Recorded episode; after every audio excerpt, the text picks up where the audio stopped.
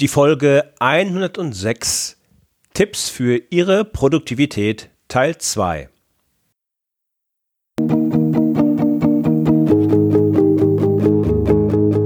Gute Führung braucht Gespür.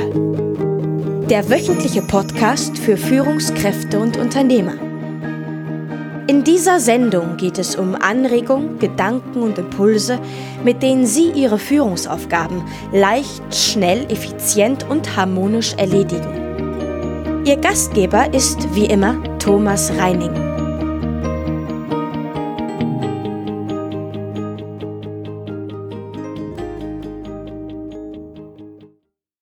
Liebe Hörer, erschrecken Sie bitte nicht, wenn Sie meine von einer starken Erkältung mitgenommene Stimme hören. Obwohl ich mich etwas knarzig anhöre, es geht mir schon wieder so gut, dass diese Sendung planmäßig online gehen kann. Wie angekündigt steigen wir heute in den zweiten Teil der Produktivitätstipps mit Thomas Mangold ein.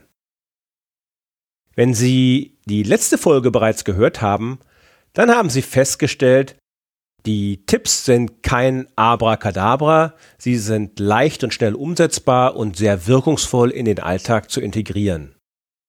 Sicher, Sie müssen diszipliniert sein und darauf achten, dass Sie zu Gewohnheiten werden. Wenn Ihnen dies jedoch gelingt, steigt Ihre Produktivität von ganz allein. Denken Sie auch unbedingt daran, was Thomas Mangold in der letzten Folge sagte. Nehmen Sie sich nie mehr als zwei oder drei Tipps gleichzeitig vor, andernfalls überfordern Sie sich nur allzu leicht. Zwei oder drei Tipps hingegen kann man in den eigenen Alltag problemlos einbauen und wenn sie dann gut funktionieren, nimmt man sich zwei weitere Tipps vor. Empfehlungen, die nicht zu Ihnen passen, die lassen Sie einfach links liegen. Es ist ja auch überhaupt nicht zu erwarten, dass jeder dieser Tipps für jeden funktioniert. Es wäre auch nicht ungewöhnlich, wenn Sie unter Umständen den einen oder anderen Tipp schon gehört oder sogar ausprobiert haben. All diese Empfehlungen hatte Thomas Mangold im Rahmen meiner Führungskräfte-Challenge 2017 in einem großartigen Webinar präsentiert und ein tolles Feedback erhalten. Diese Tipps habe ich für Sie nun in zwei Folgen als Audio aufbereitet, sodass Sie sie hier im Podcast jederzeit noch einmal nachhören können. Sollten Sie an weiteren Produktivitätstipps interessiert sein noch ein nützliches Weihnachtsgeschenk für einen Freund oder Kollegen suchen oder auch im neuen Jahr etwas Nützliches verschenken wollen, dann empfehle ich Ihnen das Hörbuch von Thomas Mangold mit insgesamt 101 Tipps. Wie Sie dieses Hörbuch bekommen, das erzähle ich Ihnen dann am Ende dieser Sendung. Und jetzt rein in den zweiten Teil mit Thomas Mangold. Haben Sie bitte Verständnis für die Tonqualität. Bei der Umwandlung des Webinars in das MP3-Format hat die Qualität ein kleines bisschen gelitten. Aber der Inhalt hat es auch diesmal wieder in sich. Viel Spaß dabei! Ja, und jetzt kommen wir schon langsam dann zu den Meetings. Meetings ja auch eine ganz, ganz spannende Sache. Ich glaube in Unternehmen einer der größten Zeitfresser. Und jetzt gebe ich dir einen Tipp, wie du mit Meetings schon zwischen 20 und 30 Prozent der Zeit einsparen kannst. Und zwar, wenn du diese Meetings im Stehen abhältst. Ja, nimm einfach alle Sitzgelegenheiten aus dem Meetingraum heraus. Ähm, bau Stehpulte ein von mir aus, ja, wenn, wenn du das möglich hast, wenn du die Möglichkeit hast als Führungskraft natürlich. Äh, bau Stehpulte ein oder lass Meetings einfach im Stehen abhalten. Denn du wirst sehen, wir haben hier wieder die Dampfplauderer, jene, die viel, viel heiße Luft reden, die sich sehr, sehr gerne äh, reden hören die werden gebremst, die werden sich kurz halten, aber generell werden sich alle auf das Wesentliche fokussieren und dann nicht großartig ausholen oder sonst irgendwas. Also auch das ist in vielen, vielen Studien erwiesen worden. 20 bis 30 Prozent Meetingzeit erspart man sich, wenn man die Meetings im Stehen abhängt. Ja, vielleicht gleich mal testen beim nächsten Team-Meeting, ob es wirklich so ist und dann Feedback geben. Ich bin mir ziemlich sicher, dass es bei dir auch so sein und dann natürlich fürs Meeting klare Meeting-Regeln festlegen. Ich würde die gemeinsam erarbeiten mit, für so Team-Meetings bietet sich natürlich an, da wo immer die gleichen Personen da sind, da ist es natürlich ganz besonders wertvoll, das gemeinsam zu erarbeiten. Aber auch generell, wenn irgendwelche Kunden kommen, wenn jemand hm, Fremder dazukommt, dann einfach sagen, du schau her, hier, ich melde das, das sind unsere Meetingregeln. Wir würden uns freuen, wenn du die in unserem Meeting respektieren würdest. Das kommt super an bei jedem Kunden, ja, bei jedem, der, der neu dazukommt, kommt das super an, weil der weiß, okay, das äh, sind die Regeln, ist tolle Sache, in dem Unternehmen wird produktiv gearbeitet, die schauen da drauf, wirklich genial. Also da hat noch nie jemand Probleme gehabt, habe ich zumindest noch nie gehört, dass irgendjemand mit dem Probleme gehabt hätte. Und dann natürlich auch im Meetingraum aushängen und in Teammeetings kann man dann auch noch so Bestrafungen äh, gegen Verstöße einführen, nicht fünf Euro in die Kaffeekasse oder ähnliches. Ähm, das heitert das Ganze dann noch ein wenig auf.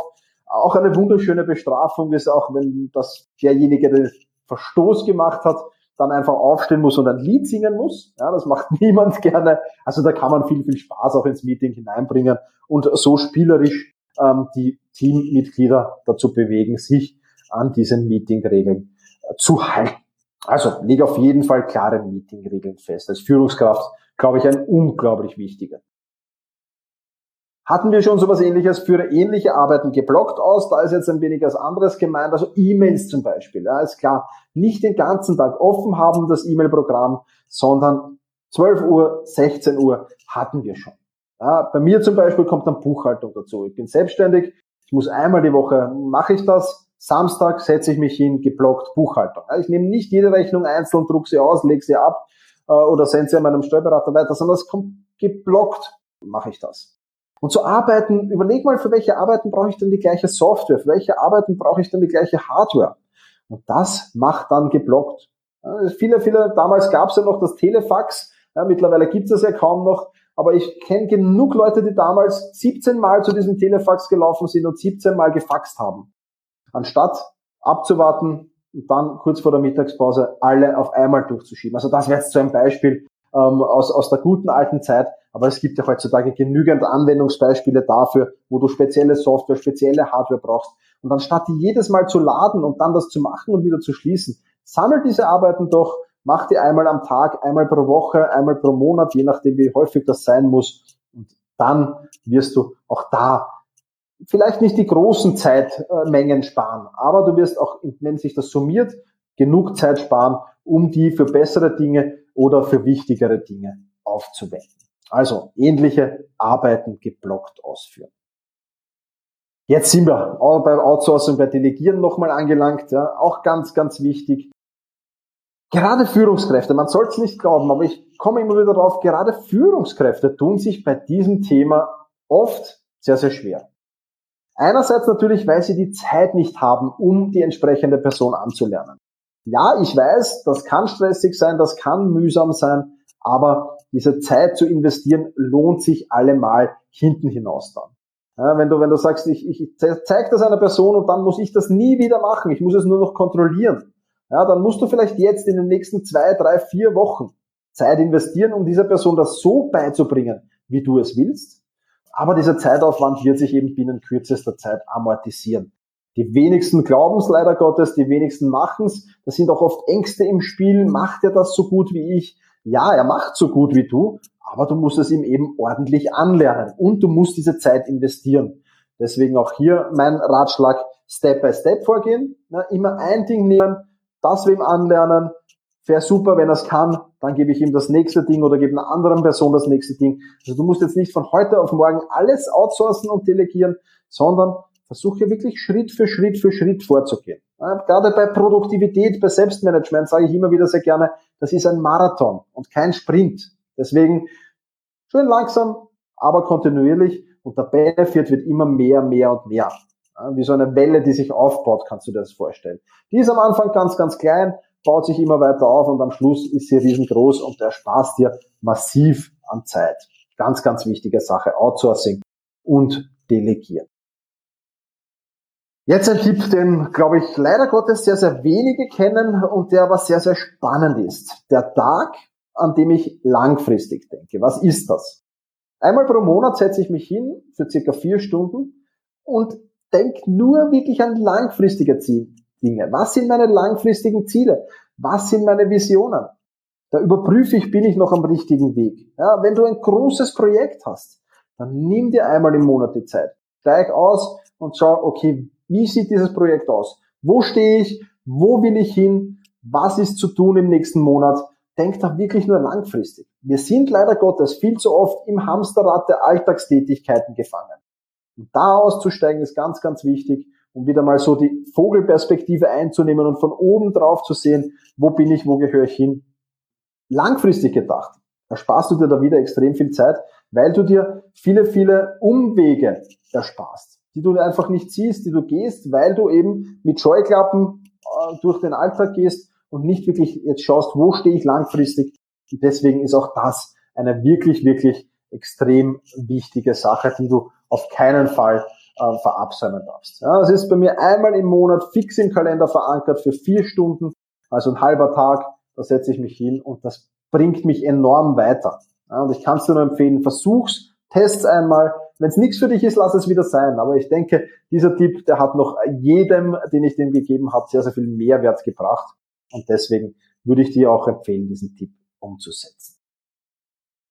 Reflektiere, auch das ist eine wichtige Sache, wo sich Führungskräfte leider Gottes wenig Zeit dazu nehmen, was sehr, sehr schade ist. Ja, hier empfehle ich dir fast einmal die Woche das zu tun und auch da wieder zu hinterfragen, wie ähnlich beim Tag, wo ich langfristig denke, aber reflektieren eher in kürzeren Abständen, wöchentlich. Ja, bin ich noch auf dem richtigen Weg? Welche Fehler habe ich in der vergangenen Woche gemacht, aus denen ich lernen sollte für die Zukunft?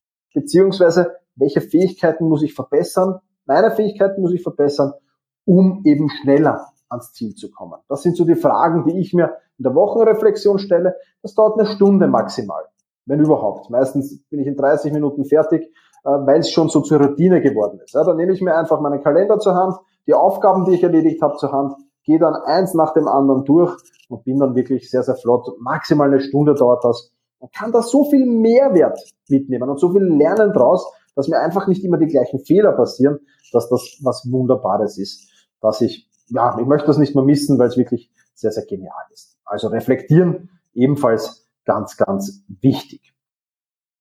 So. Nullbasiertes Denken. Auch das ein, ein extrem spannender Punkt, denke ich. Was ist nullbasiertes Denken? Wir treffen täglich, gerade als Führungskraft, jede Menge Entscheidungen, teilweise sogar extrem wichtige Entscheidungen. Woher wissen wir aber, ob die jetzt richtig oder falsch sind? Meistens ähm, überprüfen wir das dann im Nachgang gar nicht mehr. Oftmals wird das dann natürlich extern überprüft, von Kunden, von Vorgesetzten vielleicht, aber wir selbst überprüfen das gar nicht mehr so. Deswegen überprüfe alte Entscheidungen mit dem heutigen Wissensstand, indem du dich einfach fragst, würde ich die Entscheidung, die ich da vor einem halben Jahr oder vor einem Monat getroffen habe, würde ich die mit dem heutigen Wissen nochmal genau so treffen? Spannende Frage. Ja, das erste, das dann meistens kommt, ist, das mit dem Ehepartner zu überprüfen. Sei jedem voreingenommen, das zu tun. Ja, würde ich meinem Ehepartner nochmal heiraten? Das kommt dann meistens gleich als Antwort, wenn ich das vorstelle. Ich weiß nicht, vielleicht hast das auch du gerade im Gedanken gehabt, keine Ahnung. Ja. Aber einfach Entscheidungen nochmal zu überprüfen ist sehr, sehr wichtig. Das setzt natürlich voraus, dass du dir die ganz wichtigen Entscheidungen irgendwo notierst. Also immer wenn ich ganz wichtige Entscheidungen für mich treffe, dann habe ich in Evernote ein Notizbuch dafür wo die drinnen stehen. Und dann mache ich das auch, dass ich das regelmäßig überprüfe, mir die alten Entscheidungen anschaue und schaue, hm, würde ich das nochmal so tun? Würde ich das jetzt wieder tun oder nicht? Und wenn die Antwort Nein ist, ja, dann muss ich mir natürlich was überlegen. Ganz klar, dann muss ich da eine Lösung finden. Stampfe ich das Projekt ein, ähm, mache was Neues oder versuche ich es schneller zum Abschluss zu bekommen, damit ich es los habe. Was auch immer dann die Antwort ist, ja, das muss jeder für sich entscheiden. Aber nullbasiertes Denken, glaube ich, ein Thema, das unheimlich wichtig ist, wenn man alte Entscheidungen nicht ewiglich mit sich schleppen will, die sich als falsch erwiesen haben. Ja, nächster Tipp. Ordne Aufgaben nach benötigter Willensstärke. Also für welche Aufgaben benötige ich mehr Willensstärke und für welche benötige ich weniger Willensstärke. Natürlich, klar, für die schweren Aufgaben brauche ich eine große Willensstärke, für die einfachen Aufgaben weniger. Und dann überlege ich mir, hm, wann bin ich denn gut drauf? Wann, wann, wann im Tag, das weiß man ja mittlerweile, ich habe dir gerade vorher erzählt, ich bin ja am also nach dem Mittagessen bin ich ziemlich, hm, ja, dann werde ich mir nach dem Mittagessen keine Aufgabe einteilen, wo ich große Willensstärke dazu brauche, weil ich weiß, nach der Mittagspause oh, bin ich eh erschöpft, da wird es schwierig für mich. Deswegen überleg auch immer, wenn du so den Tag planst, ja, eat the frog, most important task, und dann, wie steht's denn mit meiner Willensstärke? Wann bin ich besonders willensstark und wann weniger? Und dann versucht er die Aufgaben auch so einzuteilen. Und auch die Meetings, wo du sagst, puh, das ist ein extrem schwieriges Meeting, dann teile ich mir das so ein, dass ich da, wo ich den meisten Power, die meiste Energie habe, dass ich das dann wirklich so umsetzen kann. Ordne Aufgaben nach deiner benötigten Willensstärke. Auch spannend, glaube ich. Lerne Nein zu sagen. Da sind Führungskräfte wenig überraschend eigentlich sehr, sehr gut. Ich habe diesen Tipp trotzdem reingenommen, weil es trotzdem Punkte gibt, denke ich, ähm, wo das ein Problem sein kann. Vor allem, äh, wenn du selbst schon genügend zu tun hast. Dann ist es ja sinnlos, noch das nächste Projekt zur Hand nehmen, noch eine Aufgabe zu übernehmen, vielleicht noch einen Kunden zu übernehmen. Da muss man dann halt auch mal Nein sagen. Ja, du kannst anderen nur helfen, wenn du selbst die Ressourcen dazu hast. Es hat keinen Sinn, dich mit Arbeit voll zu pflastern, zu überlasten, bis dann im Endeffekt vielleicht irgendwann der Burnout da vor der Tür steht. Ja, äh, das kann nicht sein, weil dann fällst du ja an und dann wirst du zur Belastung für andere. Ja, das soll so überhaupt nicht sein. Und deswegen ist dieses Nein- und Ja-Verhältnis, wann sage ich Nein, wann sage ich Ja, äh, sehr, sehr wichtig.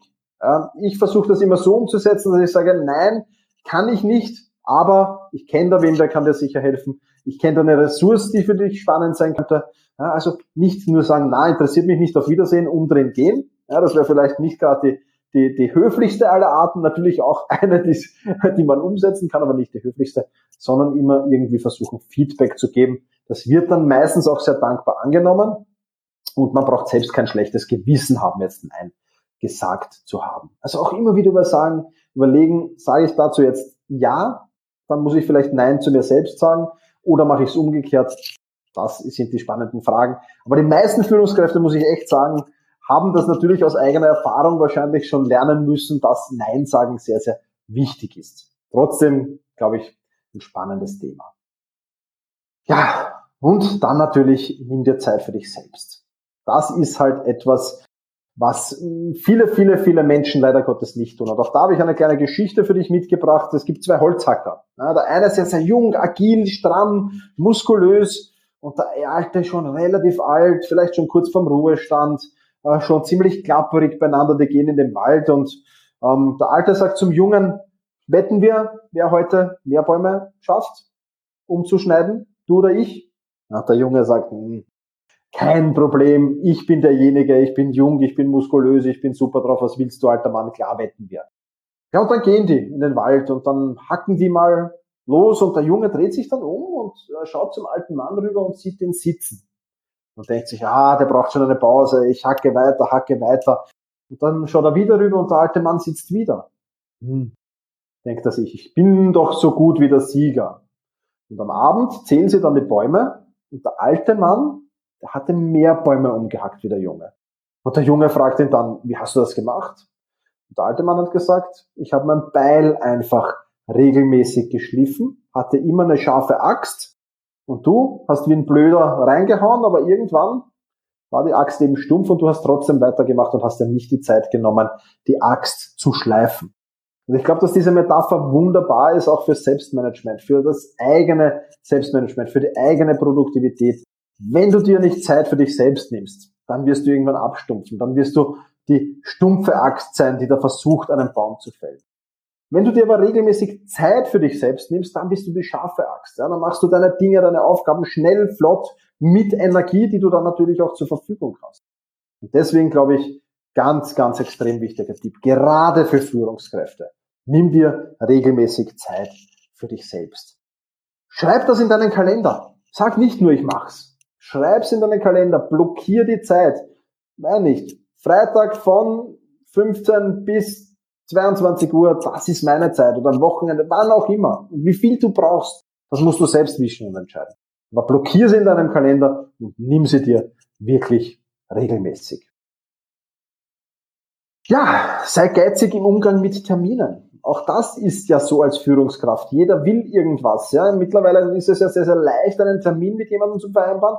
Da gibt's ja diese Outlook-Kalender, wo man dann reingehen kann und eine Terminanfrage stellen kann. Und dann klickt sich sehr, sehr leicht auf Ja. Aber das ist nicht immer schlau, nicht immer sinnvoll. Denn der Terminkalender füllt sich meistens schneller, als du das denkst.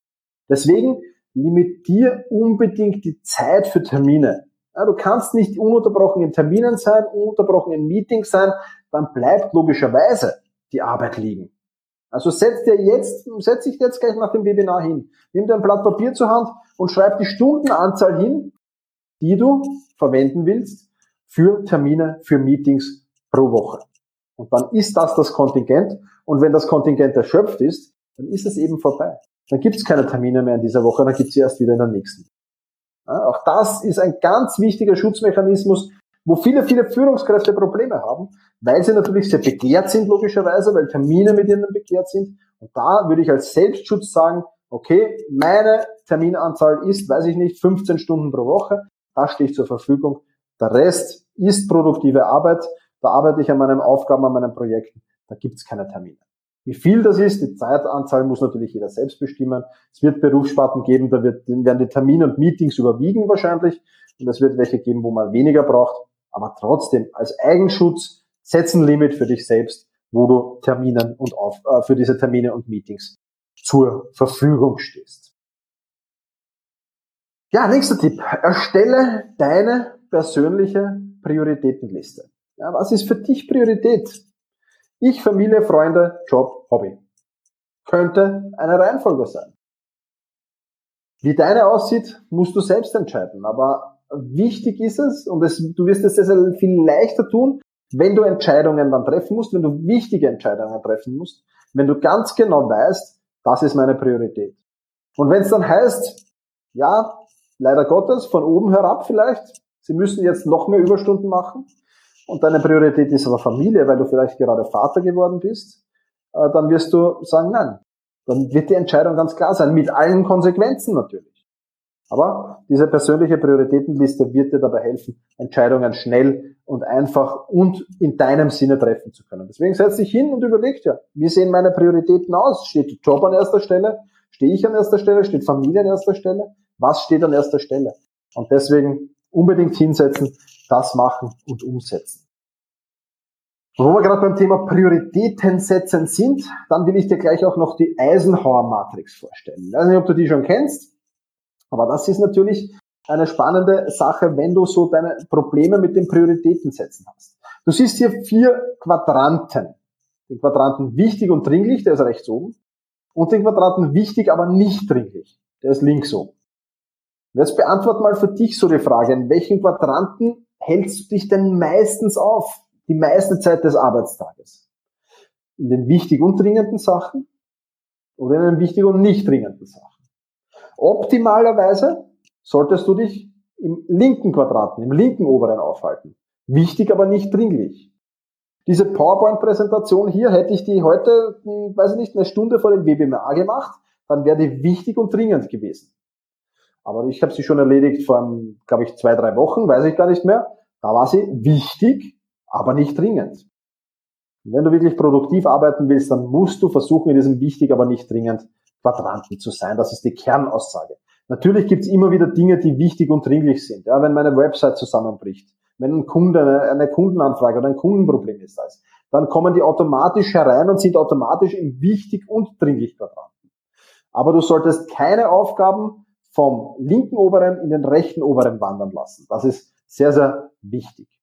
Und dann siehst du es ja schon, die unteren, die nicht wichtig sind, die können entweder delegiert oder gar nicht ausgeführt, weil sie vollkommen unwichtig sind. Also wenn du Probleme im Prioritäten setzen hast, dann kann dir diese Eisenhower-Matrix schon sicherlich massiv weiterhelfen. Ja, nächster Tipp. Arbeite mit Pufferzeiten. Was sind Pufferzeiten? Klären wir das einmal ab. Es passieren immer wieder unvorhersehbare Dinge. Dinge, die du nicht weißt. Der Chef kommt herein und sagt, du musst noch das und das tun. Ein Kunde kommt und sagt, ich will noch das und das haben. Kind wird vielleicht daheim krank, muss aus von der Schule abgeholt werden oder ähnliches. Deswegen schaffen es die meisten nicht, ihre To-Do-Liste abzuarbeiten, weil ihre To-Do-Liste und ihr Terminplan sind von frühmorgens bis spätabends vollkommen durchgetaktet. Da gibt's kaum Freizeit. Und dann passieren eben solche unvorhergesehenen Dinge. Ja, und dann klar, dann muss ich die To-Do-Liste, die Aufgaben auf der To-Do-Liste gewisse auf morgen verschieben. Und es gibt ja nichts frustrierenderes, als die auf morgen verschieben zu müssen. Es gibt aber auch nichts motivierendes, als am Ende des Tages den letzten Punkt in der To-Do-Liste abzuhaken. Wie kann ich das also jetzt unter einen Hut bringen? Das ist ganz einfach. Tracke 14 Tage lang alle unvorhersehbaren Dinge, die da reinkommen. Immer wenn sowas Unvorherbares kommt, nimmst du ein Blatt zur Hand, eine Excel-Liste und schreibst die da rein. Ist gekommen am Montag um 13 Uhr vom Chef, dauerte, weiß ich nicht, eine Stunde. Und wenn du das 14 Tage lang machst und dann den Durchschnittswert berechnest, also dann kommt ein gewisser Wert raus. Und dann kommen da vielleicht raus eine Stunde pro Tag oder zwei Stunden pro Tag. Und dann weißt du, diese zwei Stunden pro Tag, die muss ich mir frei halten, um das schaffen zu können. Eine sehr, sehr einfache Variante, das stimmt auch meistens, diese Zeiten stimmen auch meistens, die können natürlich variieren, aber wenn du dann mal weniger, äh, weniger unvorhersehbare Dinge reinkommen, dann kannst du früher nach Hause gehen oder arbeiten von morgen vorziehen. Wenn es mehr reinzieht, dann ja, heißt ohnehin Überstunden machen oder Dinge verschieben. Aber damit kannst du wirklich sehr, sehr gut ähm, vorankommen und deinen Tag viel, viel besser planen. Kann dir also nur empfehlen, mit Pufferzeiten zu arbeiten. Das war der zweite Teil der Produktivitätstipps mit Thomas Mangold. Wie anfangs angekündigt, Thomas Mangold hat ein brandneues Hörbuch herausgebracht mit insgesamt 101 Produktivitätstipps, aufgeteilt in acht Themenbereiche. Ein tolles Geschenk, nicht nur zu Weihnachten und eine perfekte Investition in Ihre eigene Produktivität. Den Link finden Sie wie immer in den Show Notes zu dieser Sendung unter www.gute-führung-braucht-gespür.de Folge 106. Ein Risiko können Sie mit diesem Hörbuch überhaupt nicht eingehen, denn Sie haben eine garantierte 14-tägige Geld-Zurück-Garantie ohne Wenn und Aber. Damit sind wir am Ende dieses zweiten Teils. Ich bedanke mich fürs Zuhören. Bleiben Sie gesund oder werden Sie gesund, Ihr Thomas Reining. Und zum Abschluss noch das Zitat der Woche. Heute stammt es von Walt Disney. Um loszulegen, muss man aufhören zu reden und anfangen zu handeln.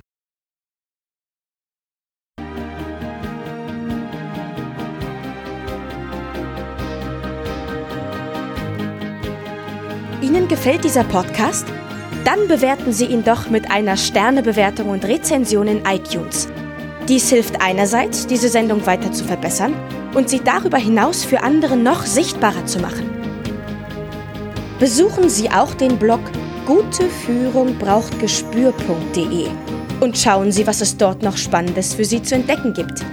Denken Sie immer daran, Sharing ist Caring und teilen Sie den Link zu dieser Sendung mit anderen Interessierten. Das war die heutige Ausgabe von Gute Führung braucht Gespür. Vielen Dank fürs Zuhören und eine schöne Zeit für Sie.